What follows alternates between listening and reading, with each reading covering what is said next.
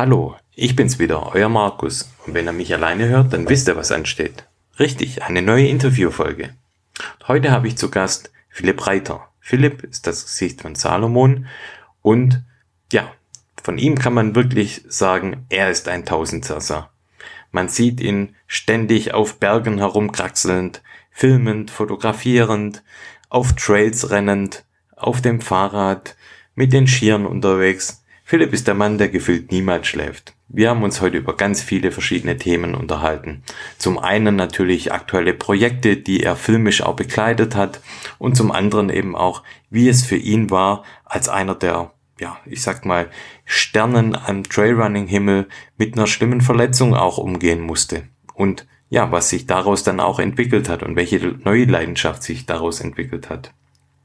Außerdem wagen wir oder wagt Philipp auch an der Stelle einen Blick in die Zukunft. Das heißt, was steht an, was steht bei Salomon an und ja, auch er ist durch die Blackbox-Fragen gegangen und ich kann jetzt schon sagen, er hat sie mit Bravour gemeistert.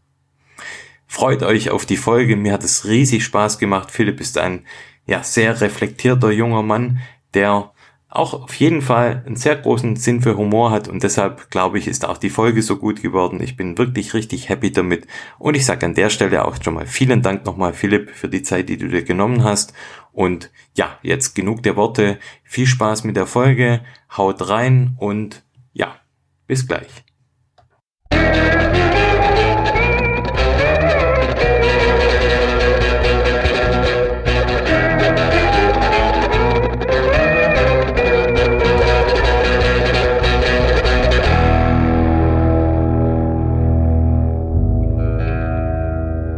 Ja, wie, wie sieht's bei dir so aus, Philipp? Was, was war heute an der Tagesordnung? äh, heute war nichts äh, Besonderes. Montag ist immer äh, viel los. Also äh, viel Office, viel Computer, viel Erledigungen, die Sachen, die man immer weiter aufschiebt. Irgendwann muss man es mhm. machen und ich mache das meistens montags. äh, aber es ist auch so, dass die Beine auch vom Wochenende ein bisschen ausholen müssen. Also von dem her ist das Ganze eigentlich ideal. Okay, ja, perfekt. Was, was war am Wochenende los oder was, was stand da an bei dir? Ja, war jetzt auch nicht so äh, special. Also der Winter ist ja irgendwie nur so semi-gut aktuell. Also an, letzte Woche, Mitte letzte Woche war richtig, richtig guter Schnee. So richtig ja. gut. Und innerhalb von einer Nacht hat einfach brutal reingeringt. Es war extrem warm und es war alles wieder weg. Und Was alles ja, am Wochenende. Weg, ja ich bin ein bisschen Skitour gegangen bei uns und ja, das war's eigentlich. Aber ich will mich nicht beschweren. Am Sonntag war ich sogar über den Wolken und das war ziemlich cool. Ah, mhm. ja, apropos Skitouren. Ich weiß nicht, ich glaube, wir haben ja auch schon mal geschrieben da an einer anderen Stelle schon mal zum Thema Skitouren. Der Flo und ich, wir sind ja ziemlich angefixt, was das Thema Skitouren mhm. angeht. Und ich weiß, dass du ja schon ganz, ganz lange äh, Skitouren gehst. Und da kann ich an der Stelle ja gleich mal eine Frage raushauen. Was wären so dein, dein Special Number One Tipp für uns Skitouren-Anfänger? Äh, also es ist so, Skitouren bzw. Skitouren gehen, das Gehen ist eigentlich der falsche Begriff. Weil eigentlich müsste Skitouren ziehen heißen. Weil die meisten Leute, die versuchen mit den Skitourenschienen so zu gehen, wie man halt wandert oder geht. Sprich, sie heben den Ski immer an. Aber eigentlich muss man den wie beim Langlaufen ziehen.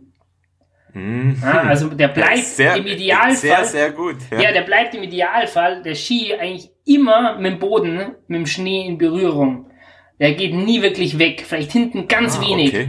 Aber wenn man den Leuten zuschaut, die das erst ganz frisch machen, die gehen wirklich damit. Und es ist massiv anstrengend, weil du jedes Mal deinen Ski, das ganze Gewicht von Ski, Schuh, Felle, Bindung ja wirklich hochheben musst. Auch wenn das nur mhm. 10, 20 Zentimeter ist. Aber die Bewegung, die macht mir 1000, 10.000 Mal. Ja. Und ja. deswegen ist eigentlich Skitour ziehen der richtige Begriff. Oh, da hat sich der Podcast und das Interview ja für mich jetzt schon gelohnt, muss ich jetzt schon sagen. Ja, und jetzt schon in den ersten dann, zwei Minuten. Jetzt weiß ich auch, warum viele der äh, Profi aussehenden Skigeher da ein, ein müdes Lächeln auf den Lippen hatten, als sie mich da und den Flo gesehen haben, als wir den Berg hoch sind. Aber mal Spaß beiseite, bemerkst du auch einen extremen Anstieg von Skitourengeher? Ja klar, aber das ist jetzt schon der Trend brutal, von den letzten Jahren. Das ist jetzt insgesamt kein mhm. neuer Trend, der hat sich einfach heuer massiv verstärkt. Weil natürlich ja. mit diesen Skigebietsschließungen ähm, für jeden, der, sage ich mal, seriös Skitouren gehen wollte, äh, eigentlich, also Skifahren wollte, Entschuldigung, äh, mhm. eigentlich klar war, naja, wer weiß, ob das öffnet, wann das öffnet, die Skigebiete. Deswegen wenn ich runterfahren will irgendwie in 2020, 2021, da muss ich halt mir auf jeden Fall Tourenski kaufen. Und ja. der Boom ist halt wirklich, das hat sich nochmal fast exponentiell gesteigert gefühlt. Weil einerseits ist ja ein schöner Trend, man merkt es ja jetzt nicht nur beim Skitouren gehen, sondern insgesamt bei allen Draußensportarten, dass einfach mehr Leute wieder äh, sage ich mal, Spaß an Bewegung, an Bewegung draußen gefunden haben. Ich glaube, das ist zumindest einer der wenigen positiven ähm, ja, Dinge an Corona, dass die Menschen einfach ja, irgendwo stimmt, ja. wieder auch äh, diese Freude an Bewegung gelernt haben, weil aus der Not, weil es halt nichts anderes geht, muss man auch sagen. Aber das Resultat mhm. ist trotzdem positiv. Und das merkt man schon sehr viel. Es hat natürlich wenn was viel ist oder sage ich mal überproportional zunimmt, hat es natürlich auch seine Schattenseiten, ähm, wie massiv überfüllte Parkplätze, äh, mhm. Mensch, Menschenschlangen, viel Müll, Fäkalien und und und. Das gehört einfach irgendwo dazu, wenn viele Leute das entdecken, aber ich sehe es eigentlich primär erstmal positiv. Weil ich glaube, das können wir selber bestätigen, wenn man gerne in der Natur unterwegs ist und, äh, sage ich mal, diese Schönheit auch tagtäglich erleben darf, dann ist man doch nicht so drauf, dass man sein Papierl, sein Riegelpapier oder was auch immer einfach so in die Landschaft schmeißt, sondern man ist eher so, dass man es aufhebt, wenn man was sieht. Also ich glaube, äh, das ist schon was, was da prägend irgendwo ist. Das sollte auf jeden Fall so sein, ja. Also da sprichst du auf jeden Fall auch was, was sehr Wichtiges an und da auch ein Appell an alle, die da jetzt vielleicht auch neu mit dazukommen zum Thema Sport allgemein, Wandern, Skifahren, Skitouren gehen, Trailrunning. Schaut da einfach auch, dass ihr dann den A, natürlich den eigenen Müll und, und B, dann auch das Thema Blogging, das haben ja, ihr bei Salomo natürlich auch schon mal ein Stück weit das Thema mal hochgeworfen, dass man vielleicht auch mal schaut, was liegt denn für Müll rum und kann ich den vielleicht, ohne dass ich jetzt einen großen Aufwand damit habe, vielleicht einfach mitnehmen und dann auf dem Parkplatz auf den Müll werfen. Voll, voll. Und da finde ich schon, also wie gesagt, diesen Ansturm, den kann man jetzt auch nicht aufhalten und ich finde es falsch, das zu verbieten, sondern man muss es halt kanalisieren und man muss aufklären. Und dazu gehört für mich schon, dass man ein Klo in irgendeiner Form aufstellt auf größeren mhm. Parkplätzen, dass man Müllbehältnisse bereitstellt und und und. Ja. Und es macht einfach Sinn, dazu auch zu investieren. Ich meine, ob man will oder nicht, der Trend ist jetzt da und jetzt muss man sich damit konfrontieren. Glaubst du, der Trend bleibt auch nach Corona? Ich glaube schon, dass das nachhaltig ist. Ja, okay. Also ich denke ich denk dasselbe wie du. Ich glaube zwar, natürlich werden schon ein paar, die jetzt zwangsläufig auch Skitouren gehen, vielleicht dann auch wieder aufs, aufs klassische Alpinskifahren wieder zurückschwenken, aber ich glaube auch, dass viele jetzt auch die Natur ein Stück weit für sich da entdecken oder entdeckt haben. Und das ist auf jeden Fall so, wie auch du sagst, ja, einer der wenigen positiven Aspekte von Corona. Ja. ja, ähm, weg vom Thema Skitouren Wobei, eine Frage habe ich noch. Was gibt's nach einer Skitour bei dir? Ich habe da einen ähm, sehr merkwürdigen Instagram-Story bei dir gesehen, wo es äh, drum ging oder wo du die Frage gestellt hast, was gibt's nach dem Skitourengehen? Gibt's da ein Bier oder ein Spezi? Und ich musste da feststellen, dass du zum Spezi gegriffen hast. Was gibt's, was gibt's jetzt? Jetzt gibt's ein Bier. Das ist schon nach, weit nach Feierabend, beziehungsweise mein Feierabend ist eigentlich erst nach Mitternacht normalerweise. Aber ich gönne mir das trotzdem schon ein Bier, ein helles von unserer hier lokalen Brauerei.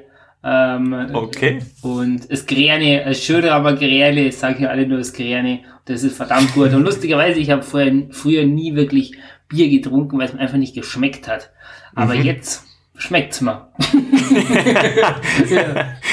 Sehr gut. Ja, das passt zu meiner Bierauswahl heute. Ich trinke ein Flötzinger Helles aus Rosenheim, auch geografisch irgendwo in deiner Nähe. Mhm. Also ich würde mal Von sagen, wir prosten uns jetzt halt semi-digital zu. Das machen wir. Ich mache es jetzt auf. So. Ja. Sehr gut. dann nehme ich gerade einen Schluck ab. So ein Klonggeräusch zu erzeugen. Nee, das hat nicht mm. funktioniert. okay. Warte mal, das hole ich nach. Ich habe zwei Flaschen. Ah, perfekt. Oh, sehr gut, sehr gut. So. ja, ähm, äh, der Kleine schwenkt zum Alkohol oder nicht Alkohol musste sein, weil über Getränke sprechen wir ja oft, das wisst ihr.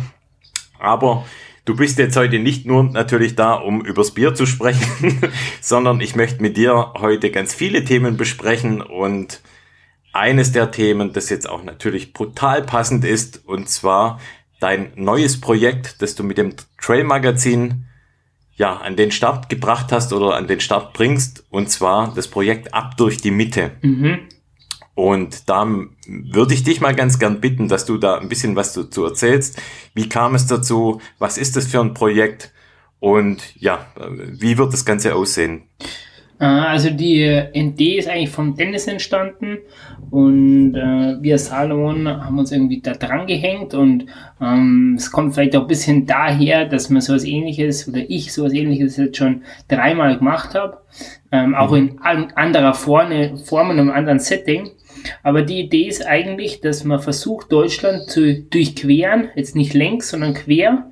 Also mhm. es wird von Schengen, äh, von dem Ort an der französischen Grenze, ähm, den man jetzt sehr viel auch wieder mit den Grenzkontrollen äh, mhm. hört, auch in einer anderen Weise, bis nach Tschechien äh, gehen.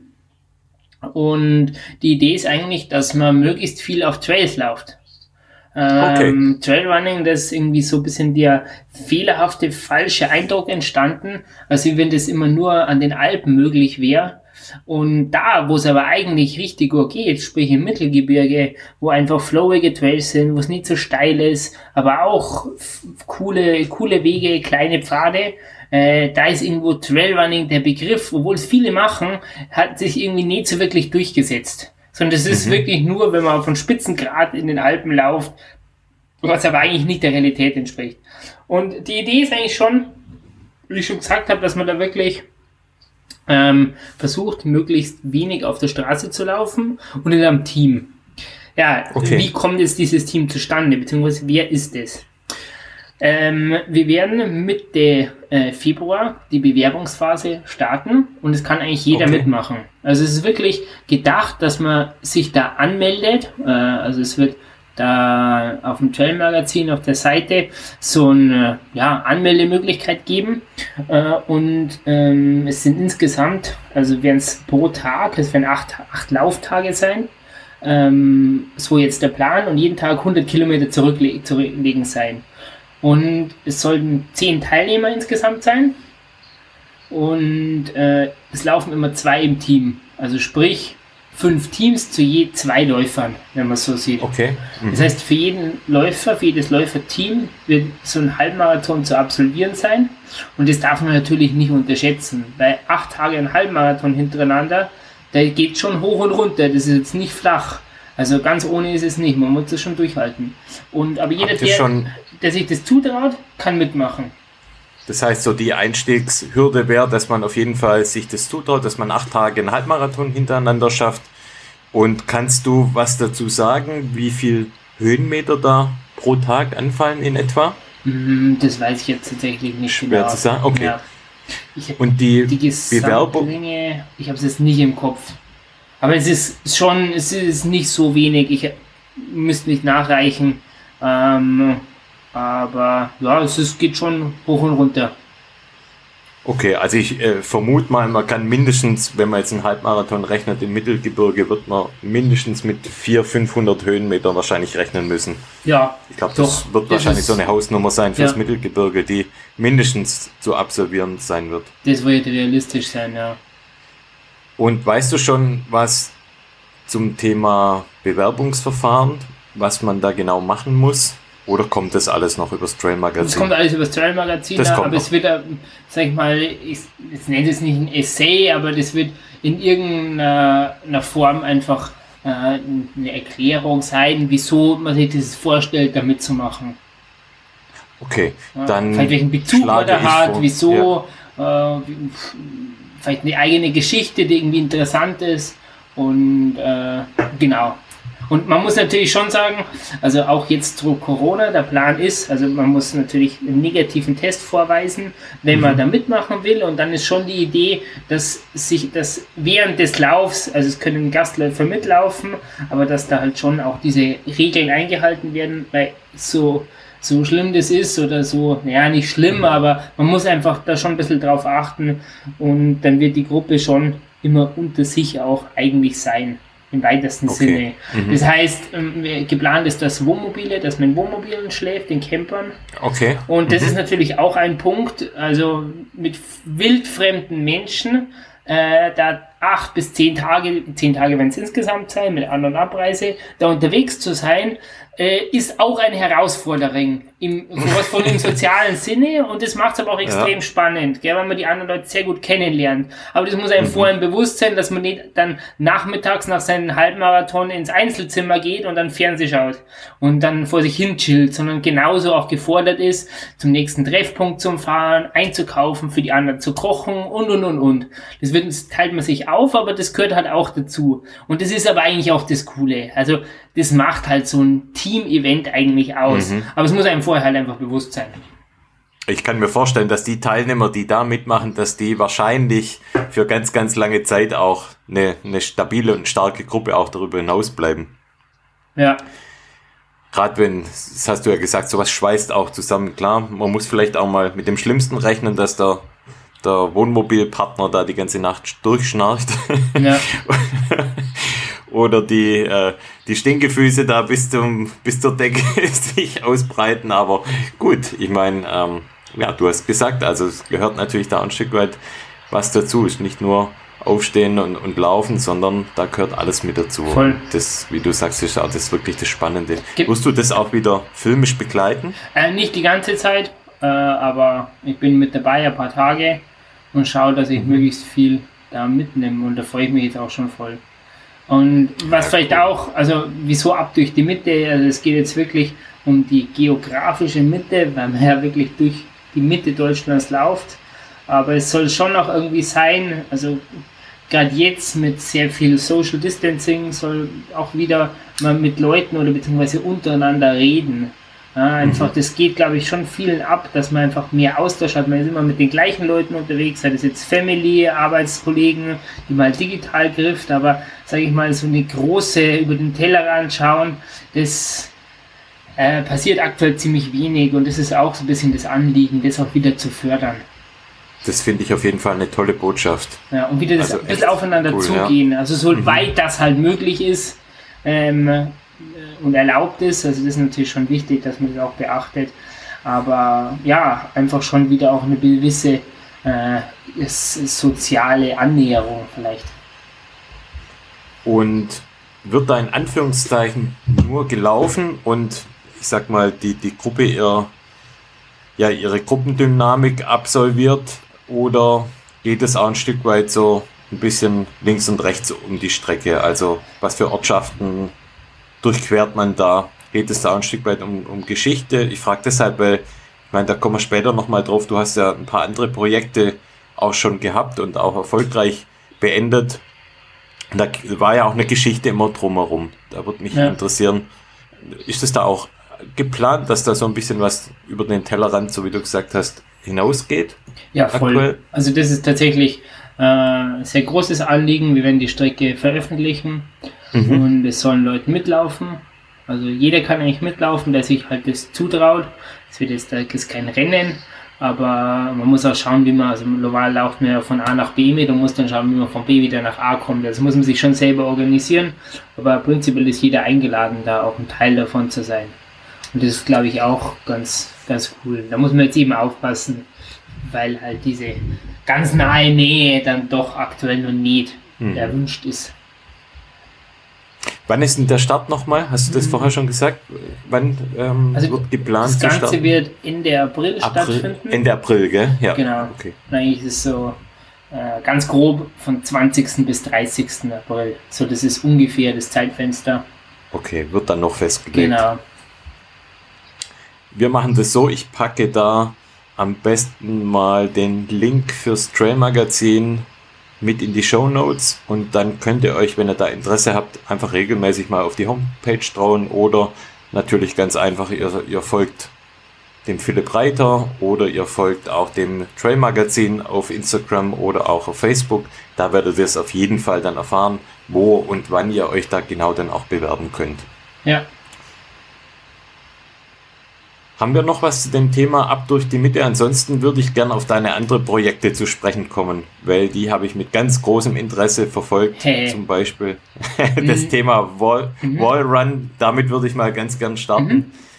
Ich hatte ja schon mal die Ida Sophie Hegemann bei mir zum Interview mhm. und die war ja auch Teilnehmerin vom Wall Run mhm. und die hatte auch total geschwärmt über die ganze Aktion und das war, kann man jetzt an der Stelle ja auch sagen, das ist was ähnliches auch von der Vorgehensweise wie ab durch die Mitte. Ja. Und da würde mich auch nochmal interessieren, wie kam es dazu? Was war so die Idee dahinter?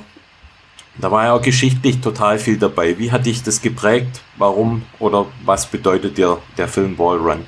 Äh, also für mich war das äh, insofern ein sehr wichtiges, sehr spannendes und interessantes Thema, weil, äh, also ich komme ganz aus dem Süden unserer Republik, also ich wohne wirklich äh, 200 Meter von der österreichischen Grenze entfernt und da ist der Norden schon geografisch weit weg und gefühlt ist er noch weiter weg.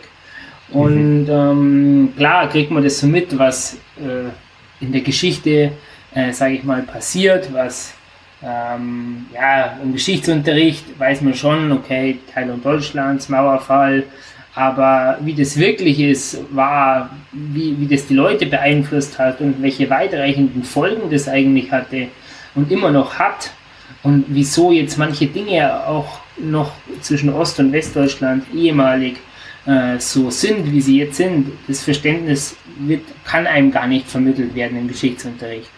Und mhm. ähm, mir war das halt wichtig, das Thema ist natürlich durch die Medien gegangen, anlässlich des Jahrestag des Mauerfalls. Und dann war ich mich mit der Thematik ein bisschen mehr beschäftigt und habe mir gedacht, okay, innerdeutsche Grenze, also man kennt immer so diese Mauer in Berlin, aber dass eigentlich wirklich der, der ganz West- und Ostdeutschland von einem 1400 Kilometer langen Zaun oder teilweise eine Mauer geteilt waren, die wirklich massiv befestigt waren, wo es mhm. einfach äh, also mit einer, ich sage ich mal, deutschen Präzision diese Grenze da verteidigt worden ist, aber nicht gegen einen Feind nach, von außen, sondern den Feind von innen, den sogenannten Feind. Das mhm. fand ich schon sehr faszinierend, aber auch sehr erschreckend. Kaum vorstellbar. Unvorstellbar. Also auch, und vor allem auch, ja. wenn man die Zeitschiene anschaut, das ist nicht lang her. Mhm. Und es, ja. es ist nicht, ich habe es gerade nicht mehr wirklich erlebt. Aber eigentlich war es da, wo ich geboren worden bin. Nur ein bisschen früher, zwei, Jahr, zwei drei Jahre ja. früher. Und das ist was, also man kennt schon so Aussprüche, dass wenn man die Geschichte versteht, dass man die Zukunft bzw. die Gegenwart, die Gegenwart besser begreift und vielleicht mehr Prognose mhm. in die Zukunft machen kann. Und das stimmt sehr wohl. Und deswegen war es mir einfach Anliegen, das selber zu erfahren. Und ich bin jetzt schon, sage ich mal, gern, lauf gern, aber nicht lauf sehr ungern flach und haben mir also diese Strecke so angeschaut und haben mir gedacht, also alleine kann ich mir das nicht so gut vorstellen. Und bin dann auf die Idee gekommen, was eigentlich auch irgendwo diesem Projekt entspricht oder dieser Idee, dass man das gemeinsam macht. Und ja, so ist das. Das war so einer der ersten Projekte, oder? Also dieser, ich sag mal, filmisch festgehaltenen Projekte. Schon, ja. ja. ja. Und, Und dann ging es darum, ein Team zu finden oder zu formen. Genau, genau. Und Wie bist du da vorgegangen? Ja, also das war, ähm, ich habe mein Salomon-Team gefragt, wer Zeit hat, das ist natürlich auch was. Man muss sich fast zwei Wochen Zeit nehmen. Das mhm. jemand, der, sage ich mal, am Ende des Tages, äh, Ende des Jahres seinen Jahresurlaub schon fast aufgebraucht hat und äh, andere familiäre, berufliche Verpflichtungen hat, für den ist das natürlich schon schwierig und da fallen ja schon mal viel raus. Und ich wollte aber bewusst irgendwie äh, westdeutsche, ehemalige westdeutsche, ostdeutsche, Männlein, Weiblein, ältere, jüngere mhm. einfach zusammenwürfeln, weil das ist ja gerade das Spannende, dass diese untere, unterschiedlichen Sichtweisen, die unterschiedlichen Ansatzpunkte, die unterschiedlichen Voraussetzungen, ähm, das macht das Ganze ja aus. Äh, und diese Meinungen, die man, man redet über die Themen, man sieht es, mhm. man sieht die alten Grenzanlagen, man sieht, geht in Museen, man hört die Geschichten und jeder hat doch eine andere, sage ich mal, Voraussetzung, einfach von seiner Personalität, von seiner Kindheit und das dann, diese unterschiedlichen Sichtweisen zu verknüpfen und drüber zu sprechen und irgendwo da schon auch ähm, Gefühle, Emotionen und und und zuzulassen, das war wirklich, das war wirklich toll. Das glaube ich dir. Ihr habt da ja auch relativ viele Zeitzeugen auch besucht. Was war denn da für dich so das einprägendste oder der einprägendste Zeitzeuge und dessen Geschichte? Hm, wir hatten eine ganz, also eine ganz tolle, ähm, ich glaube, es war schon eine Doktorin, aber Museumsleiterin von ähm, Marienborn. Ähm, und das war wirklich so einfach ein paar Punkte, die sie, die so aufgebracht hat und wo sie so sehr kurz und prägnant so als Denkanstöße formuliert hat. Das war wirklich toll. Also mhm. das war irgendwie, also da waren, waren zum Beispiel Dinge, man merkt jetzt oder nach wie vor, dass gerade die jüngere Generation, die ist sehr politikverdrossen, würde ich schon fast sagen. Mhm. Man hat so den Eindruck, ja, pff, Demokratie, die machen halt irgendwas, ich kriege halt welche, es gibt Regeln, es gibt Gesetze, mich persönlich betrifft es jetzt eigentlich nicht und ich mache halt einfach so weiter wie bisher. Aber politisch engagieren, wieso? Weil erst einmal habe ich keinen Einfluss und es passiert, es geht eh ganz gut. Aber dass das eben noch nicht vor allzu so langer Zeit ganz anders war und dass die Leute diese Freiheiten, die wir jetzt haben, also das ist natürlich jetzt auch in dieser Corona-Zeit wieder einem das wieder bewusst, wenn Grenzen mhm. schließen, ja, wenn ich wohne hier direkt an der deutsch-österreichischen Grenze und da steht an der Grenze jetzt die Polizei und die schauen mhm. sie wohl, wieso reisen wollen sie jetzt darüber? Was früher war die Grenze nur eine Linie auf dem Papier, das war völlig egal. Und auf einmal ja. kommt es wieder und es geht ganz, ganz, ganz schnell. Und wenn man nicht aktiv für diese demokratischen Rechte und diese Privilegien eintritt, dann ist es auch ganz schnell wieder vorbei. Und es dreht sich und es wandelt sich viel schneller, als man glaubt. Und das war auch ein Appell und das hat diese Frau sehr gut irgendwie auf den Punkt gebracht. Es ist der, nach wie vor ist es die Verpflichtung jedes Einzelnen für diese Freiheit, die jeder Einzelne auch genießen kann, aktiv einzutreten. Und eins von den einfachsten Dingen ist, dass man wählen geht, dass man sich politisch interessiert, mhm. politisch bildet und dementsprechend auch diese Meinung vertritt. Und das waren viele so Ansätze, wo das war richtig, richtig gut. Mhm. Stark. Bist du selber auch mitgelaufen? Ja, also ich bin auch jeden Tag meine 20, 30 Kilometer gelaufen. Ja. Und das war schon, also das sind ganz viele auf diesen Plattenwegen gelaufen. Also mhm. das ist da, wo quasi die Grenztruppen möglichst schnell von A nach B kommen wollten, haben die so wie so Rasensteine, haben die es verlegt ja. in so einer Doppelspur, dass halt gerade ein Fahrzeug drauf fahren kann. Okay. Und äh, das ist halt zum Laufen richtig, richtig blöd, weil du hast immer permanent das Gefühl, du knickst es um, weil das halt diese mhm. Löcher sind. Ja. Äh, und das ist halt ewig lang, teilweise gerade geht das. Also furchtbar Fahrt. Und man hat aber dann einfach Zeit durch diesen Trott und dieses Monotone, dass man über diese Geschichten, was man gerade eben gehört hat, einfach nachdenkt und sich eigene Gedanken macht. Und von dem jetzt her, du, genau, jetzt hast du eigentlich meine Frage eigentlich vorweggenommen oder die Antwort meiner Frage, weil ich wollte fragen, wo waren da die Gedanken dann beim Laufen? Aber das hast du ja jetzt schon im Prinzip beantwortet. Ich kann mir das gut vorstellen, dass man da während dem Laufen jetzt nicht wie üblicherweise über Gott und die Welt spricht, sondern dass man sich dann auch direkt über das Thema dort unterhält. Ja, voll, voll. Und wie war dann mal noch aus deiner Sicht die Zielankunft in Berlin? Beschreib das mal. Ja, ich war vorher noch nie in Berlin und dementsprechend war das halt auch richtig cool so. Also wir sind ja eigentlich, die Zielankunft war wirklich mhm. in Brival äh, bei Travemünde an der Ostsee, weil da halt diese Grenze aus war und wir sind dann quasi noch ähm, wirklich zum, zum Jahrestag ähm, vom Mauerfall nach Berlin, um das eigentlich zu feiern. Mhm. Und äh, ja, das war irgendwie schon. Und wir hatten dann ähm, vom Clemens Niedenthal, der hat uns da echt eine tolle laufende Stadtführung gegeben mit sehr viel geschichtlichen Einblicken und Hintergründen in so eine Art Community Run Super. und das war wirklich der krönende mhm. Abschluss von dieser von cool. dieser Deutschland Tour. Und ist der Staffelstab mittlerweile aufgetaucht? Äh, nee. ja, ähm, auf jeden Fall nochmal sehr eindrücklich und, und sehr interessantes von deiner Seite auch nochmal zu hören. Da gibt es einen super tollen Film, den hänge ich auf jeden Fall in die Show Notes rein. Da packen wir dann den Link rein, dann könnt ihr euch das nochmal anschauen, weil da gibt es mittlerweile auch den vollen Film, soweit ich weiß, auf YouTube. Mhm, richtig? Ja. Wir haben jetzt gerade noch eine deutsche Version, Version äh, aber die englische ist auch gut verständlich. Super, ja. Okay, dann packen wir das auf jeden Fall rein. Und dann hatte ich so gefühlt das Thema Geschichte nicht losgelassen und auch das Thema Grenzen nicht losgelassen, weil letztes Jahr kam ein neuer Film, ein neues Projekt von der raus, der Alpfront Trail. Ja. Und das war, ich äh, reiße es mal in Zahlen mal kurz ab, 850 Kilometer und 55.000 Höhenmeter. Da seid ihr ja die ehemalige Grenze von Südtirol, Italien und Österreich abgelaufen. Ja.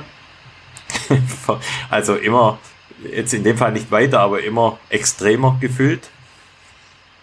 Ja. Wie war da so ja. das Setup? Wie war das, ist das daraus erwachsen aus dem Thema Wallrun? War das für dich dann so irgendwo die logische Konsequenz, da dann weiterzumachen? Voll, oder? voll. Also das muss man auch wirklich so sehen. Mhm. Also äh, wir waren, also klar, ich habe gesagt, ich bin jetzt nicht so der Flachläufer und mhm. dieses Konzept und dieses Geschichte erlaufen, Geschichte spüren und entdecken, hat einfach für, für, für mich, für uns, glaube ich, so, so toll, dass ich mir dachte, wir brauchen eine Fortsetzung. Und so bin ich auf die Idee gekommen, äh, auf diese erste Weltkriegsgrenze. Und äh, das war einfach das Ganze vom Wallrun, äh, sage ich mal nochmal, ich würde nicht sagen auf eine neue Ebene, weil jede, jede Destination, jede Geschichte hat einen anderen Reiz, einen anderen, äh, eine andere Geschichte, logischerweise. Ähm, mhm. Und das war aber jetzt einfach so vom, vom Terrain, von der Umgebung, von der Landschaft, war das natürlich nochmal ganz was anderes. Und da, sage ich mal, fällt einem noch mehr auf, ähm, wie welcher Irrsinn da halt auch betrieben worden ist. Wo sich, du bist an einem der schönsten ja. Plätze der Erde, Dolomiten, drei Zinnen, wahnsinnig schön. Und da haben sich die Leute einfach zwei, drei Jahre eingegraben und haben da wirklich um 50 ja. Meter Gebietsgewinn, haben die da ja, gekämpft, sind da erfroren, in Lawinen umgekommen und und und. Und das wirklich auch so zu erleben, das ist schon sehr tiefgreifend. Also an einem Tag, da ist die Laura Dahlmeier und ich sind ganz in der Früh, sind wir glaube ich um 4 Uhr gestartet, weil es recht ein langer Tag war und es war halt so richtig grausiger Schneeregen. Das wären, waren 40 Kilometer, die ersten, der erste Teil und wir sind vier Stunden im Schneeregen gelaufen. Und nach einer Stunde haben Boah. wir die Fiers nicht mehr gespürt. Weil das war immer der Grenze zwischen Regen und Schnee. Und das mhm. ist so ein Bad, so ein Matsch. Du kannst anhaben, was du willst. Das hilft irgendwann nichts mehr. Und es waren so grobe Schotter von diesen Militärstraßen, von den alten. Und du hast gewusst, also wenn du da jetzt einen Fuß brichst, da, du hast kein Handynetz, du siehst niemanden, du siehst kein Licht, da ist niemand. Ja, und da wird einem schon so bewusst, was die Leute eigentlich an Leid äh, da ertragen haben. Ja. Und uns war klar, okay, nach vier, nach glaub, vier Stunden, viereinhalb waren wir unterwegs, kommen wir wieder in den Camper, ziehen uns die Wollsocken an und dann wird uns wieder warm. Dann trinken wir einen Kaffee und dann ist, ist es irgendwo wieder vergessen. Mhm. Aber damals, die Soldaten waren da zwei lange Jahre in diesen Gräben gesessen. Immer mit der Angst, dass einer rüberspringt, dass einer das Messer zieht und dich absticht. Und diese permanente Kälte, Angst, Unsicherheit, das muss schon ganz, ganz, ganz an diesen äh, Menschen genagt und gezehrt haben. Also unvorstellbar. Einfach, ja. Ich glaube, das trifft es wirklich auf den Punkt, unvorstellbar. Und da ja, muss man wirklich sagen, auch der Film bringt es super gut auch rüber, die Eindrücke und, und die Gefühle dann die ihr einmal als, als Laufteam da hattet, weil da waren ja auch die Läufer, das kann man an der Stelle auch noch sagen, hatten ja auch tatsächlich einen, einen Bezug zu den Ländern auch. Ich glaube, du hast die ja auch speziell danach dann ausgesucht. Ja. Südtiroler, Italiener, Österreicher. Und ähm, da hat man auch wirklich gemerkt, dass es den Läufern sehr nahe ging, teilweise. Voll, voll. Und das ist natürlich schon toll. Also früher haben sich die Österreicher und die Italiener waren sich wirklich äh, blutig gegenübergestanden und jetzt laufen Tom Wagner mit Marco de Gasperi. Also der Österreicher laufen mit einem Italiener zusammen mhm. und Spaß haben und das lustig ist tolle es. Botschaft, ja. Und das ist, war wirklich auch das Anliegen, das so zu zeigen. Lässt sich natürlich, finde ich, auch toll mit so einem Lauffilm irgendwo verknüpfen. War das auch so ein Stück weit oder ist das dann auch immer von dir so ja, ich will jetzt nicht sagen Trademark, aber so die Idee dann dahinter zu sagen, Laufen verbindet, Laufen John. ist das der gemeinsame Nenner, egal jetzt welche Schicht und, und welche soziale Herkunft oder. Voll, voll. Also das ist schon eins von diesen Key Messages, die wir auch da kommunizieren wollen. Ja. Also es gelingt, gelingt dir auf jeden Fall super gut. Ja, Kann ich an der Stelle wirklich äh, Danke sagen, weil die Filme sind ähm, eine tolle Inspiration ja. und wirklich auch richtig gut gemacht. Da an der Stelle auch die Frage, da äh, bist du ja auch Filmen dann auch in der Begleitung dabei, oder? Genau, ja. Filmen. Das heißt, äh, Content, Filmen und ähm, machst du auch den Schnitt da? Auch mal so eine Frage? Mm, ich bin nicht so der geduldige Schneider, das macht mir jetzt einfach nicht so viel Spaß. Also ich kann das schon, okay. aber da haben wir jemanden, der das sonst macht. Der kann das einfach besser. Okay. Was, gibt, was steht denn in nächster Zeit an? Gibt es wieder ein, ein großes Projekt mit geschichtlichem Bezug oder was ganz anderes? Hey, naja, ich plane tatsächlich gerade was. Äh, Darfst du schon was sagen? Willst du schon ja, was sagen? Ja, doch, kann ich schon. Also ich, wir würden gern ähm, die eigene Nordwand klettern. Ähm, oh, das ist jetzt, cool. sag ich mal, ja, das fasziniert mich schon immer. Und wir würden gern hier vom Berg des Garten, so wie äh, Toni Kurz und Hinterstoißer, mit dem ah, Radl ja. zu, nach Grindelwald fahren und das ganze Zeug mithaben und dann die eigene Nordwand klettern. Also wirklich. Warst so, du schon mal oben? Bist du schon mal hochgeklettert? Ja, aber nicht oder? über die eigene Nordwand. Also ich bin okay. über den Mittellegegrad mhm. und ja, da schaut man runter und ist schon sehr, sehr beeindruckend. Beziehungsweise von unten schaut man hoch und denkt sich so krass. Und ja, das schauen wir mal, ob das jetzt alles so funktioniert, weil ich habe tatsächlich das Problem, dass, also man muss ja da auch klettern, klar. Und mhm. jetzt ist halt alles zu, also fürs draußen klettern ist halt echt ein bisschen zu kalt beziehungsweise Dry-Tooling geht, also mit den Eisgeräten am Felsen, aber so Boulderhalle oder auch Fitness, wo man mal auch Oberkörpertraining macht für sowas, da geht jetzt aktuell nichts. Und das ist mhm. jetzt gar nicht so einfach. Mhm. Ja, klar. Wann, oder habt ihr da schon einen Zeitplan, wann ihr damit starten möchtet? Das ist natürlich sehr verhältnisabhängig, aber die mhm. Idee war eigentlich ursprünglich wirklich zu Beginn des, eigentlich Ende des ja, Frühjahr, Winter, Frühjahrs, irgendwie so. Also ist gar nicht mehr so lang hin, okay. aber das mhm. ist jetzt ganz schwer, sage ich mal, vorherzusagen. Es gibt derzeit einfach so viele Parameter, die da noch mit reinspielen. Voll. So wie du auch sagst, so eigentlich gefühlt kleine Sachen, aber dann doch groß in der Wirkung, wenn man einfach nicht zum Training kommt. Und äh, ja, das äh, denke ich, ist natürlich schon ein ganz wichtiger Faktor, damit du da eben auch die Sicherheit dann hast ja. für die Eiger Nordwand. Das ist ja nicht gerade nur irgendwo in Hinterdupfingen der Berg XY. Voll, voll. Und da dann auch wieder zeitgleich mit Fotografie und Film ja, mach, ausgestattet und wieder dokumentiert. Ja, schon. Das Ganze. Ich mache das halt okay. auch wirklich gerne. Ich mache einfach extrem gern Fotos. Einfach so Momente, Landschaften, Dinge aufzunehmen, das macht mir einfach extrem viel Spaß. Und da liegt es einfach auf der Hand, sowas auch zu begleiten, ja. Aber in welchem Umfang wissen wir jetzt noch nicht tatsächlich. Also dein berufliches Umfeld oder wenn ich mal schaue, was du alles machst, das ist ja sowieso Wahnsinn eigentlich. Ich habe mal geschaut bei LinkedIn, da steht bei dir Global Content und Community Manager. Du bist Alpinist, professioneller Fotograf, du bist Sportler, du gehst Skitouren, du gehst laufen, Deine Familie hat eine Firma, eine eigene, die UA Design Firma. Du hast mhm. jetzt kürzlich noch einen Instagram-Account geöffnet. Ihr macht auch ähm, ja, soziale Dinge wie Hilfe zur Hel Selbsthilfe in Senegal. Wie viele Bälle hältst du eigentlich hoch, Philipp? ja, ist schon einige, das stimmt, ja. Aber Krass. Ich, ja, ist schon viel und aber ich sehe es immer so, wenn einem was Spaß macht, dann ist es nicht so so schlimm, da macht man es gerne. Und klar, ist nicht immer alles lustig und so, aber dann sieht man es nicht wirklich als Arbeit. Und ja, ich bin schon sehr aktiv, das stimmt, ja. Woher kommt denn die Leidenschaft zum Fotografieren? Ähm, tja, also ich war äh, voll im Wettkampfsaft und äh, habe das ein bisschen übertrieben. Wo ich noch da können wir ja vielleicht auch noch ganz kurz, äh, Entschuldigung, wenn mhm. ich dich unterbreche, voll im Wettkampfsaft, das heißt bei Philipp Reiter dass er ja die wichtigsten Trailrennen eigentlich gewonnen hat. Einmal Sieg Transalpine Run 2012 mit äh, jungen 21, mit zarten 21. ja, Sieg des Zugspitz Ultras 2013 und ja, was, was war sonst noch dabei an, an großen Siegen? Ja, ich war mit Salomon wirklich viel auch international unterwegs. Äh, war in Südafrika, bei der Coastal Challenge in Costa Rica, äh, in Amerika und habe da wirklich auch das Privileg gehabt, richtig viel zu entdecken. Und ja, äh, ist jetzt ein bisschen, schon ein bisschen Zeit her. Transvulkania, mhm. Transgran Canaria, alles so, viele von diesen Klassikern. Und ja, ich, ja, wenn man halt da ganz gut dabei ist und motiviert ist, dann hört man halt oft nicht so wirklich auf seinen Körper. Und ja, ich habe dann einfach zu viel gemacht, habe eine chronische Plantarsehne-Entzündung bekommen und das ist dann einfach nicht mehr weggegangen. Das Problem ist halt, dass man wirklich okay. auf seinen Füßen ja steht, wortwörtlich. Mhm.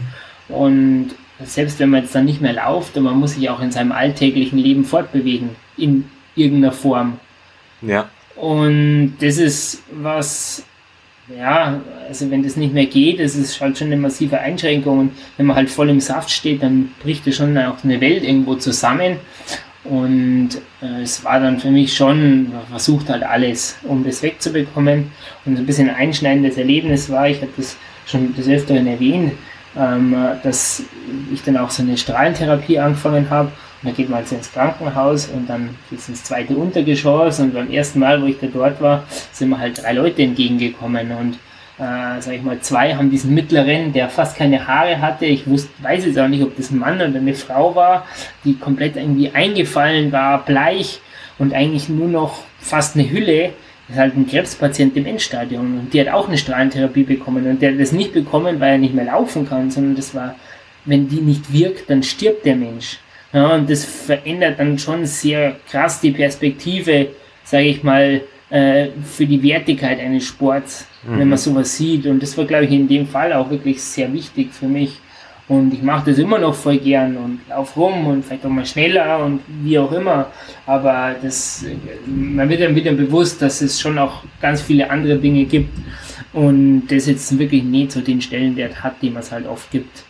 Und ja, ich war dann trotzdem auch, sage ich mal, enttäuscht und äh, habe dann angefangen, ähm, mir eine Kamera zu kaufen oder habe mir eine Kamera gekauft und bin halt dann mit dem Fahrrad ein bisschen rumgefahren und habe halt angefangen, so Momente einzufangen.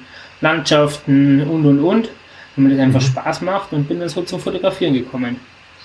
Wann war das so? 2014, 15? Sowas, ja. Okay. Und ich war dann wirklich auch eineinhalb Jahre eigentlich verletzt. Okay. Und das äh, Fotografieren Festhalten von Momenten, das war anfangs eher Landschaften und eher die, die eigene Aktivität beim Fahrradfahren? Genau. Oder war das schon von Anfang an, dass du bei Rennen dann fotografiert hast oder kam das dann auch erst später? Nee, dazu? gar nicht, sondern wirklich eigentlich ähm, ja, Landschaften, äh, ähm, Dinge, schon mal Radl. Und dann war es so, dass ähm, ich war dann immer auch noch ähm, im Salomon-Team, obwohl ich jetzt verletzt war. Und dann hat damals mhm. der Sportmarketing-Manager, der, der, jetzt immer ein Sportmarketing-Manager ist, hat gesagt, hey Philipp, uns ist ein Fotograf ausfallen fürs Kilians Classic. Ich habe gesehen, du tust fotografieren, kannst du das nicht machen? und dann ich so, Moment, also ich mache das jetzt halt so ein bisschen für mich. Ähm, aber ja, das äh, war halt irgendwie so der Auftakt, ja.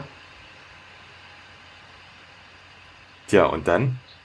Ja, und dann macht Also ich kann mir vorstellen, ich kann mir vorstellen, da kommt, kommt eins zum anderen und bei mir hat das halt auch fasziniert und immer noch und da macht man mehr, man probiert aus, man schaut sich das an, man liest was und ja, dann kommen wir da weiter. Und war da am Anfang dann bei deinem ersten, ich sag mal, sportlichen Einfangen von Emotionen, war da ein gewisser Druck dann auch schon dahinter, weil du dir selber irgendwo beweisen musstest, oh, das muss ich, oder ich will das jetzt auch gut machen? Mm. Weißt du das noch? Puh. Naja, klar, man will das natürlich schon. Ich meine, man ist ja da, da um irgendwie das zu, ähm, ja, was heißt promoten, aber pushen, aber ähm, ja, man hat halt eine Mission und die will man natürlich schon gut äh, erledigen, klar. Und war für dich auch immer so klar, wenn du jetzt rausgehst und Fotos machst in einem Rennen, gab es für dich immer so ein, ja, ein Stück weit, dass es ein Philipp-Bild sein muss? Oder, oder was war ein, oder was ist ein Philipp-Bild? Weißt du, was ich meine damit? Also, es gibt ja Fotos und es gibt Fotos. Und bei dir erkennt man, also ich würde jetzt behaupten, wenn ich ein Foto von dir sehe, würde ich wahrscheinlich das ziemlich sicher auch erkennen können, weil jeder Fotograf ja so ein Stück weit seinen Stil hat. Gibt es da was, wo du äh, oder wo sich bei dir dann über die Zeit auch heraus oder bildet hat, dass du sagst, okay, so möchte ich das machen, das ist mein, mein Sinn und mein Ziel der Fotografie? Ich glaube, das entwickelt sich einfach. Also mhm. das kann man jetzt nicht wirklich so, ja, man hat halt irgendwo sein, das was einem gefällt. Und das ist ja auch lustig, wann, wann ist es jetzt ein gutes Foto? Kann man das überhaupt sagen? Äh, ich glaube, wenn viele Leute was gut finden, dann ist es gut. Also es gibt ja da keine Regel. Ja. Also ich weiß nicht, wenn ich jetzt ähm, irgendwie ja was baue oder einen Tisch baue oder sage ich mal ein Haus baue und die Wand ist schief, dann sagt man, das ist ja Mist. Das ist einfach Pfusch. Mhm. Aber wann ist ein Bild schön? Das ist ja brutal individuell. Ja, und wenn es viele Leute schön finden, dann ist es schön. Aber ich finde es gut, dass du nicht so eine ganz klare Vorstellung davon hast, sondern dass bei dir jetzt eher so rüberkommt nach dem Motto, okay, ich will das erleben und ich fotografiere es, so wie es für mich ja. passt. Und wenn es am Ende gut ist, dann ähm, habe ich alles richtig gemacht und ja, das, der Erfolg gibt dir ja recht. Also ähm, es gibt, glaube ich, wenig Fotografen, die überhaupt in der Lage sind, dann bei manchen Rennen da auch zu fotografieren, sage ich jetzt ganz bewusst so. Ist das auch so ein Stück weit dein, ja, deine Nische? dass du auch überhaupt der, einer der wenigen bist, die da dann auch fotografieren können, wenn es so ganz technisch wird? Ja, ich glaube schon. Und das ist halt auch was, normal kann der Fotograf vielleicht an ein, zwei Punkten stehen auf einer Strecke und ich laufe halt mit. Ja, und das ist natürlich cool, wenn man genau die Emotionen, also man kann, hat irgendwo alle Emotionen, alle Momente hält man fest. Und das macht es schon irgendwie aus. Also das ist, glaube ich, schon meine Spezialität, ja. Ich bin quasi immer dabei. Ja, ich äh, habe auch mal ein Rennen erlebt, äh, bei dem du als Fotograf mit dabei warst und da dachte ich, das gibt's doch gar nicht. Der Philipp, der steht da hinter jeder Ecke. echt verrückt. Also du, du bist ja da dann auch mit dem Mountainbike unterwegs, dann laufend unterwegs. Ja, ja. Aber das ist auch ganz, das ist auch mega spannend, weil, äh, weil man dafür den Moment willst ja nicht verpassen. Ja, mhm. und der ist aber sonst, der ist dann weg. Und das ist halt schon was, irgendwie so auch, ich mache jetzt zwar aktuell keine Rennen mehr, aber es ist schon wirklich so wie ein Rennen. Weil, mhm. ja, entweder schaffst du den Moment oder halt nicht. Mhm. Das heißt, da entsteht dann tatsächlich während dem Fotografieren oder während so einem Fotografentag dann auch eine richtige ja, Rennatmosphäre, Fotografen, Motivationsatmosphäre bei dir? So eine Art Tunnel? Ja, schon. Ja, ja, ja, voll. Ich bin da voll in meinem Modus. Ist aber auch irgendwie cool. Ja. Wie viel schleppst du da mit? So an Gewicht und an verschiedenen Fotos? Mm. Boah, ja, es kommt jetzt auch immer drauf an, so ein bisschen auf den, auf den Auftrag oder was ich machen will. Weil ähm, also wenn ich eine Drohne dabei habe, habe ich jetzt auch für Bewegtbild was dabei. Und sonst ist aber schon das gute Kamerasetup ist schon so bei 4,5 Kilo. Und es ist so, das im Rucksack funktioniert das auch, aber nicht so gut. Vor allem, wenn es dann im Rucksack ist und dann hat man einen coolen Moment, dann ist es die Kamera im Rucksack. Also ich trage die dann meistens mhm. echt in der Hand. Und da bist du auch okay. wirklich vier, fünf Stunden mit diesen 5 Kilo Prügel in der Hand unterwegs. Das mhm. merkt man dann schon. Ja, das glaube ich. Und wenn du selber unterwegs bist, also auf deinen eigenen Touren, die du jetzt fotografisch oder ich weiß nicht, mit der, mit der GoPro wahrscheinlich ja. festhältst, wie machst du das? Was ist da so dein Setup oder dein Lieblingssetup? Also ich habe ich hab wirklich oft nur das Handy dabei ähm, äh, mhm. und dann die GoPro und ich habe so eine kleine Lumix, Lumix Kamera, äh, wo halt wirklich äh, jetzt bei gutem Licht merkt man nicht so viel Unterschied, aber jetzt schlechtes Licht da hat die halt den klein, zu kleinen Sensor, aber die habe ich gern dabei und das ist auch kein Problem, die im Rucksack zu verstauen. Ja, cool. Gibt es irgendwie einen Tipp für uns Hobbyfotografen, uns Hobbyläuferfotografen, was man dann beachten muss, wenn man ein gutes Bild für Instagram oder Facebook schießen möchte? Äh, puh, ich so frage es jetzt mal ganz uneigennützig. Ja, ja, ja. ja, also ein allgemeiner Tipp ist schwierig. Also man muss halt wirklich viel ausprobieren. Man braucht auch gerade am Anfang geduldige Models, die halt dann vielleicht auch nochmal laufen, die gleichen Dinge und nochmal und nochmal. Aber ja, das, das ist wirklich viel Übungssache. Man muss halt auch ausprobieren. Ja? Also gerade mit diesen Einstellungssachen, Blende, ähm, ISO und Belichtungszeit. Also ich fotografiere nie automatisch, nie vollautomatisch. Okay. Das ist eigentlich so das Schlechteste, was man machen kann. Äh, aber man muss sich da einfach spielen, man muss einfach mal da in den Rädern drehen und schauen, was passiert jetzt. Und dann muss ich halt das gleiche Foto mal 20 Mal aufnehmen und jedes Mal die Einstellung mhm. ein bisschen ändern. Und dann verstehe ich auch, wie dieses, wie eine Kamera funktioniert und was jetzt da die Zusammenhänge sind. Ja? Und ich oft, also ich, klar, man kann wirklich dieses Sachen lernen, aber viele Dinge ist nachhaltiger, wenn man es einfach Learning by Doing. Man probiert es einfach aus. Mhm. Ja, und sieht dann, okay, das funktioniert oder das war jetzt der Griff ins Klo. Gibt es auch noch, ich sag mal, Tipps, die du dir irgendwo abholst? Gibt es da irgendwelche Foren oder irgendwelche, keine Ahnung, Online-Communities, nee. wo du dich weiterbildest? Naja, schon, schon. Äh, ja, ja und nein. Also innerhalb der Szene verraten auch wenn es meine Spätzchen sind, die verraten da nicht so recht viel, also es fällt ja nicht unter Berufsgeheimnis, aber es gibt ja für alles schon YouTube-Tutorials und das hilft schon. Mhm. Also wenn man okay. mal wissen will, wie viel Fotografie Sterne eigentlich am besten, dann schaut man sich das an und das ist auch sehr hilfreich. Okay. Ja, trotzdem guter Tipp auf jeden Fall. Das ist ja fast schon wie die Zauberer, die ihre ihre Zaubertricks da geheim halten. ja, ja, klar. da, äh, da kommen wir nachher nochmal drauf. Da habe da hab ich noch eine Frage nachher. Die stellen wir aber mal zurück. Ähm, das Thema Salomon. Du bist ja schon jetzt viele, viele Jahre, eigentlich seit Anfang deiner Laufkarriere oder Sportkarriere bei mhm. Salomon unter Vertrag und da würde mich mal interessieren, was machst du da alles? Oder vielleicht, falls es einfacher zu beantworten ist, was machst du denn dort nicht?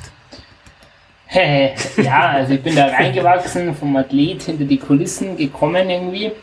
Und mittlerweile ähm, mache ich das, äh, nennt sich Global Community Manager. Also ähm, ich bin für die sozialen Medien von Salomon Running verantwortlich.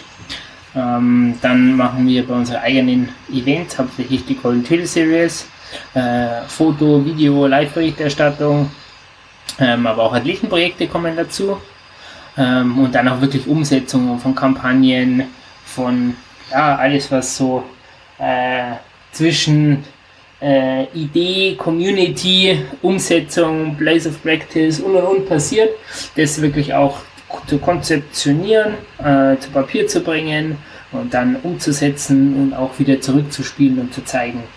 Ähm, dann mache ich äh, Still Running Team in Deutschland und auch in Österreich ähm, wo ich einfach schaue, dass wir eine gute Athletengruppe zusammen haben. Dann das alles, was das Thema Explorer und Workshop äh, angeht. Und ja, das ist eigentlich dann schon recht umfangreich.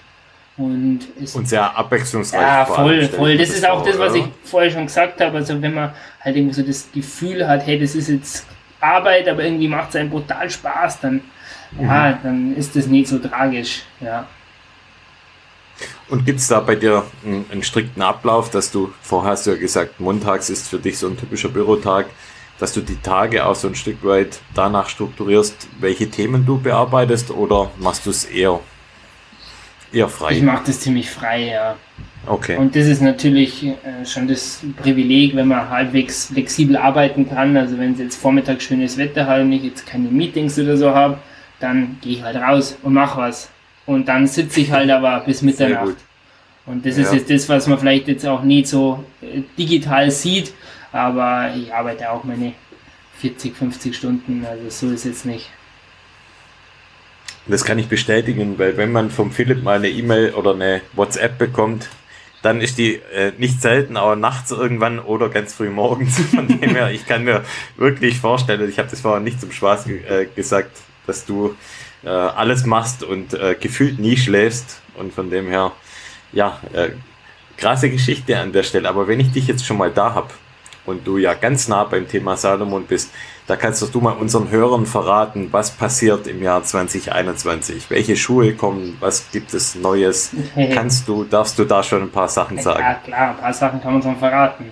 Also vielleicht abseits der Produkte haben wir jetzt halt Anfang des Jahres unsere Golden Trail National Series gelauncht, zusammen mit Österreich ja, und der Schweiz. Sehr gut, ja, ja, und top. genau, können wir nochmal kurz Ja, da sind wir ja. ein bisschen stolz auch drüber, äh, weil das halt, glaube ich, schon irgendwo der nächste Schritt ist. Es gibt ja schon viele Serien und viele ja, Weltmeisterschaften und Wettbewerbe und verschiedenste Leistungsmessungsmöglichkeiten, aber es ist doch immer so, dass nie wirklich, äh, die, dass oft die Leistungsdichte nicht so hoch ist. Das muss man fairerweise ja. sagen. Und bei der Golden Trail Series einfach der Versuch da auch mit Einladungen, also klar, es ist eine Serie, die von Salomon supported wird und äh, wir laden auch äh, Läufer von Marken ein und die sind da genauso dabei und wird auch bezahlt, dass die Reisekosten und und und. Das ist wirklich der Versuch, dass man die weltbesten Athleten dahin bekommt. Und dann ist auch zum Beispiel Sachen wie das Preisgeld ist gleich verteilt. Also Männlein, Weiblein kriegt das gleiche Geld. Das ist auch einer von den cool. Punkten, was in sehr vielen Sportarten nicht der Fall ist. Und auch im, im, im Trailrunning bei vielen Wettkämpfen nicht so ist. Und jetzt haben wir es eben geschafft, da so eine nationale Serie äh, ja, zu etablieren und hoffen, dass das gut anläuft. Also das ist wirklich, also mit dabei ist ähm, der Chiemgau Trail im Mai, dann geht es zu Zugspitz Ultra, den Base Trail XL, äh, dann haben wir als nächster äh, ein Eiger, dann kommt Spitztal, Meierhofen Ultrax und zum Schluss der Rennsteig Herbstlauf, wobei da hat sich jetzt schon eine Änderung ergeben, weil der Rennsteig äh, Corona-bedingt verschoben worden ist von Mai auf diesen Herbstlauftermin und jetzt wird es zusammengelegt werden. Ähm, und das sind alles Distanzen so zwischen 30 und 40 Kilometer, 40 Kilometer genau, etwa. Ja. ja. Und ja, ich glaube, das ist jetzt sehr, äh, ja, doch sehr positiv und ja, daneben, also wir, wir haben vorher schon geredet, haben das ab durch die Mitte eins von den wichtigen Dingen. Ähm, ein ganz wichtiger neuer Schuh wird der Index 0.1 sein. Also das ist ein Schuh, der aus recycelbaren Materialien besteht, wo dann später äh, aus denen wieder der Skischuh entsteht. Also das ist, glaube ich, ganz ein cooles Konzept und freilich ist das jetzt nicht, noch nicht weltbewegend und äh, die Klimaerwärmung wird jetzt sicher nicht durch einen so einen Schuh aufgehalten werden, aber es ist, geht auf jeden Fall in die richtige Richtung und man merkt einfach, eine Marke macht sich Gedanken, wie sie nachhaltiger mhm. produzieren kann und wieder diese Wegwerfgesellschaft vielleicht ein Stück weit äh, wieder zur Ressort ruft und auch sagt, hey Leute, schaut und passt ein bisschen auf. Wie gesagt, ich sehe das jetzt noch nicht als das, die große Veränderung, aber es geht auf jeden Fall in die richtige Richtung und die Strukturen, die sich halt über Jahre lang irgendwo eingeschliffen haben, die muss man erstmal wieder rausbringen. Und dann werden wir äh, Nachfolger vom SenseRide, SenseRide 3 haben, ein SenseRide 4. Ähm, das ist, glaube ich, auch ganz eine coole Sache. Der SenseRide ist wirklich ein super Allround-Schuh, ähm, der sich sehr gut laufen lässt. Ich glaube, das kannst du bestätigen. Auf jeden Fall. Und den haben wir dann auch im Test mit dabei. Das heißt, in unseren Workshops ja. dann in Stuttgart-Herrenberg werden wir dann auch den SenseRide 4 mit dabei haben. Ja. Das heißt, alle von euch, die da Lust drauf haben, mal zu schauen, wie sich und wo sich der neue Schuh dann verändert, die sind herzlich eingeladen, da so Corona will, ja. die Schuhe dann auf Herz und Nieren zu testen. Voll, voll. Kannst du da schon was sagen dazu, inwiefern der sich verändert? Mm. Keine großen Änderungen wahrscheinlich. Keine oder? großen Änderungen, es sind einfach ein paar Sachen verbessert worden mhm. ähm, und ein bisschen adaptiert, ja. Aber es sind jetzt da keine okay. gravierenden Sachen. Ein bisschen das, was wir gesehen haben, wo vielleicht. Also ich habe schon mal Bilder, mhm. Bilder gesehen vom Schuh. So auf den ersten Blick. Also ich, mir gefällt das Colorway schon mal ja. auf jeden Fall besser als, ja, sorry, dass ich so ja, anspreche, aber ich finde ich auf jeden Fall schöner als den anderen vom Colorway. Und er macht auf mich auf den ersten Blick so einen etwas flexibleren Eindruck. Das war so ja, die einzige, das einzige Manko, das ich so ein bisschen hatte, das ist natürlich ein super stabiler, super, ähm, ich sag mal, Schuh für alle Fälle. Ja. Aber ähm, ich glaube, so ein bisschen die Flexibilität an der Stelle, dass der, der Vorgänger, der Zweier hatte das richtig gut gemacht. Ich glaube, da könnte es vielleicht ein Stück weit wieder hingehen, so auf den ersten Blick. Ja. Also so ein bisschen flexibler vielleicht wieder. Ja. Das wäre natürlich perfekt. Ja. Aber wir, wir lassen uns überraschen. Ja, ich bin, dann bin richtig, live testen. Richtig heiß drauf. In real hoffentlich, ja. Ja, und dann, wenn man, ähm, also den Phantasm-Schuh, der ist jetzt nicht neu, aber der wird jetzt halt nochmal ein bisschen verstärkt auf den Markt kommen. Das, dieser rote S-Lab-Schuh, der schnelle Straßenlaufschuh. Ähm, dann haben wir mit dem Sonic 4, mit der Sonic 4-Linie, ähm, wo wirklich wieder diesen Accelerate, den schnellen, den Balance, diesen mittelgedämpften mhm. und den Comfort, ähm, äh, Confidence, Entschuldigung, ähm, ja, die, die Reihe wird auch wieder neu aufgelegt. Das sieht man eh auch in der Namensgebung Sonic 4 wie Sense 4. Ähm, zusätzlich zu dem kommt dann im Herbst ganz was Neues. Das ist der äh, Ultra Glide, da wird das Thema Komfort, lange Distanzen, ähm, auch ein bisschen mehr Dämpfung, mehr Federung äh, gespielt. Ah, okay. Und ja, dann, dann gibt es auch im Apparel bei Kleidung ein paar Sachen, neue Bonacti-Jacke, ein Pulsar, äh, Rucksack, also eine Laufweste.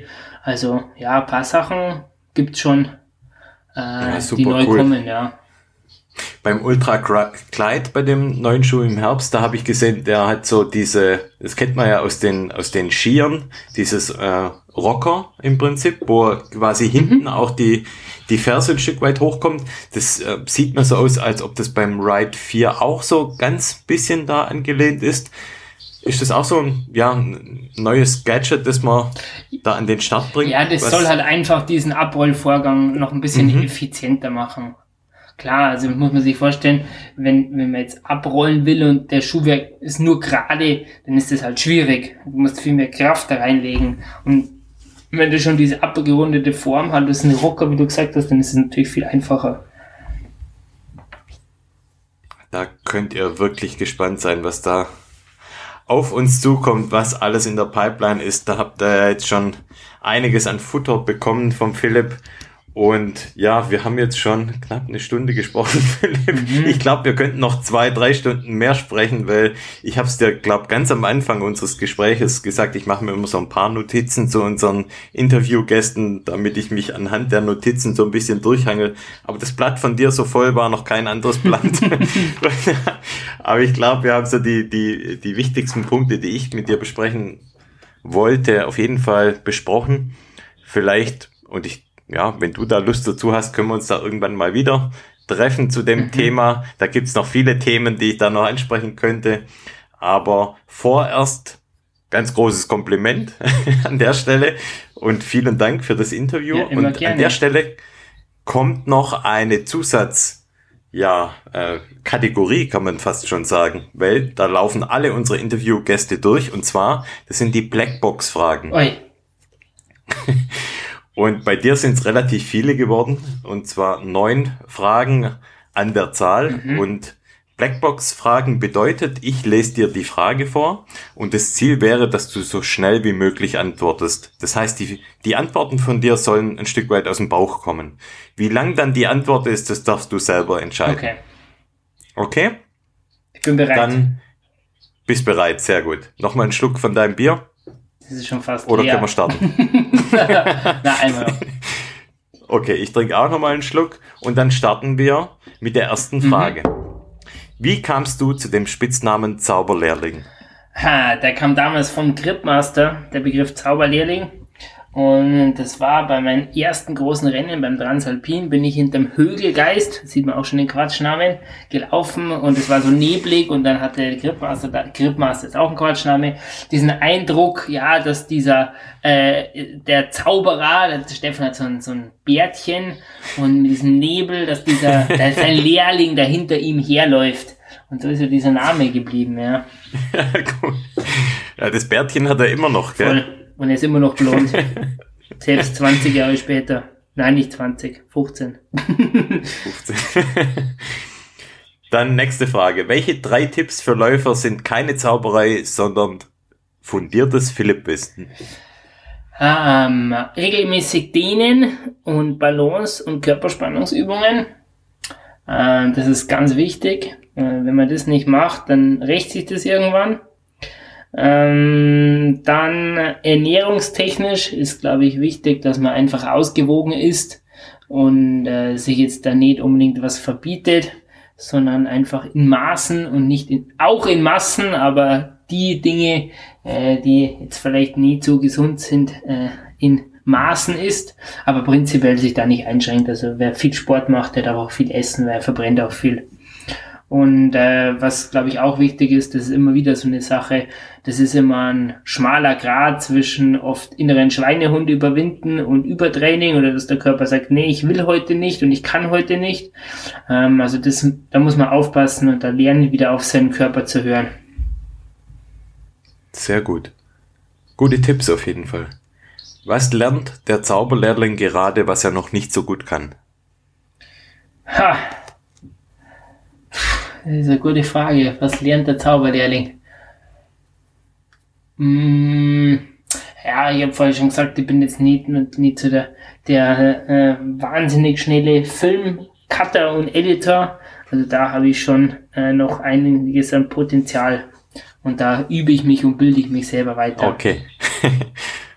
Sehr gut. Welcher Lauf steht als Starter noch auf deiner Bucketlist? Und in Fragezeichen noch dazu, wann?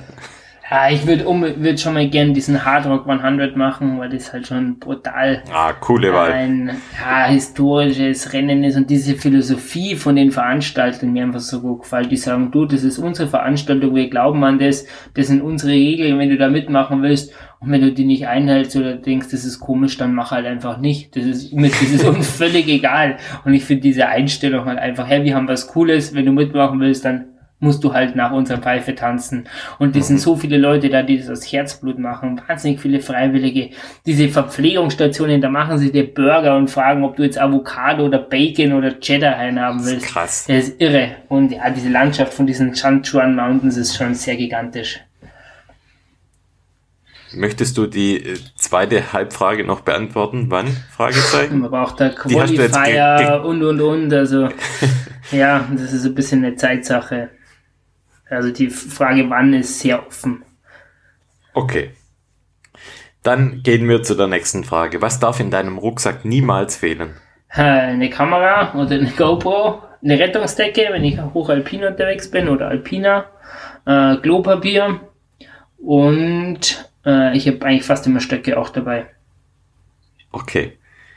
Dann nächste Frage. Das ist eigentlich keine Frage, sondern eine Vervoll Vervollständigungsfrage. Bitte vervollständigen. Skitouren gehen ist für mich äh, die ultimative Freiheit, weil man ist nicht mal festgelegt auf irgendwelche Wege. Man kann einfach irgendwo gehen und irgendwo runterfahren. Und das finde ich mega. Was haben Lehrer Lempel und du gemeinsam? Lehrer Lempel? wer, wer, ich weiß, dass die gibt, aber jetzt muss man mal erklären, wie, wie. Okay. Hast du gerade Zugriff auf den PC ja. und kannst du einfach auf Google mal okay. Lehrer Lempel eingeben? Kann ich machen. Mach das mal. Ah, da haben wir schon.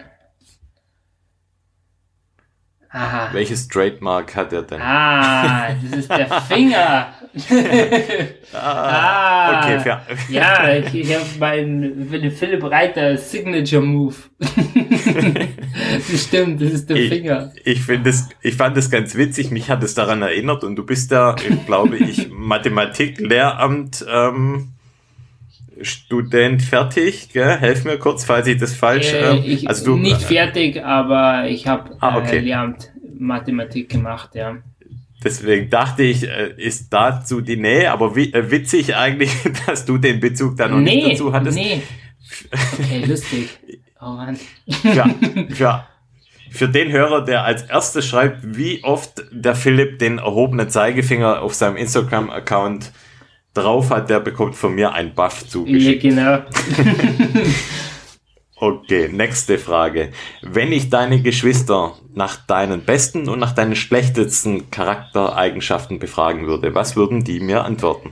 Ähm, also mit den schlechten Dingen fangen wir an. Also äh, Ungeduld, Da bin ich ganz, also ich bin sehr ungeduldig und möchte nicht lang warten für irgendwas. Äh, das ist sicher eine sehr schlechte Eigenschaft. Ähm, und eine gute Eigenschaft ist Hilfsbereitschaft, dass ich eigentlich immer da bin, wenn irgendwas ist, zu jeder Tag- und Nachtzeit.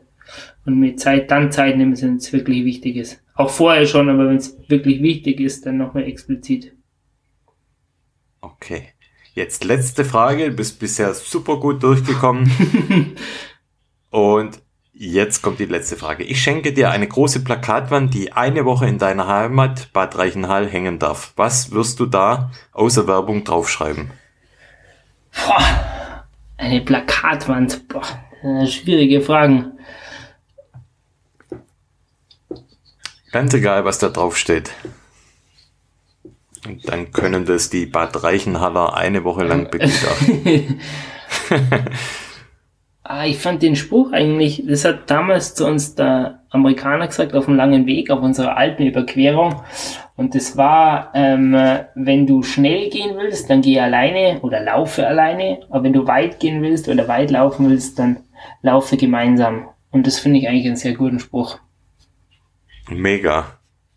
Cool. Da könnten, äh, genau, über das Thema könnten wir vielleicht noch mal eine extra Folge machen, der lange Weg. Der lange Weg, ja. Das habe ich tatsächlich hier noch auf meinem ja. Zettel, aber. Ich bin der, der Bösewicht im Film Der lange Weg. das war meine Rolle als Bösewicht.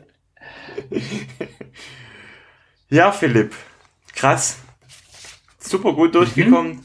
Vielen Dank für das Interview. Es hat mir riesig großen Spaß ja, gemacht, mich mit dir zu unterhalten.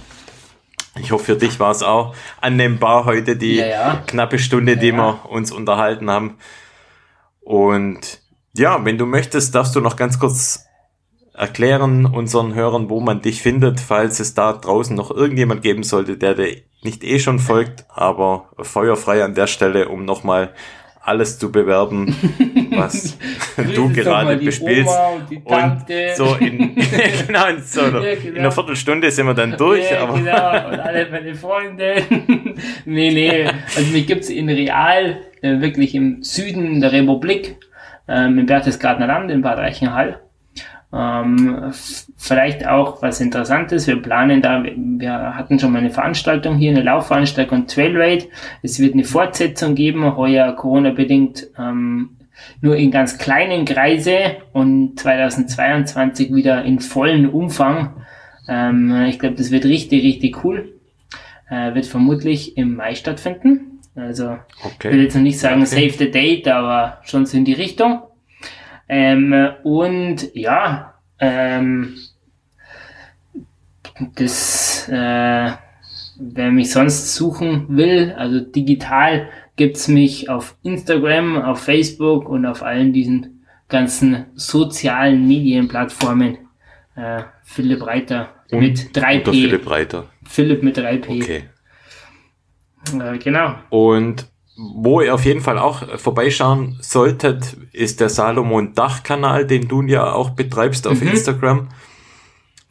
Da ist, ja, sag du selber was ja, dazu. Ja, genau, wir haben jetzt endlich geschafft, dass wir auch einen lokalen Salomon-Kanal haben, wo wir einfach, glaube ich, coole Geschichten und Dinge spielen können.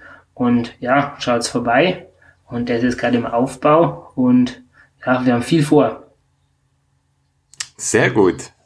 Dann sage ich an der Stelle Tschüss Philipp, Tschüss liebe Hörer, macht's gut und ja, geht laufen, habt Spaß dabei und ja, bis dann. So ist es. ciao Philipp. Ciao, ciao. Mach's gut. Ciao.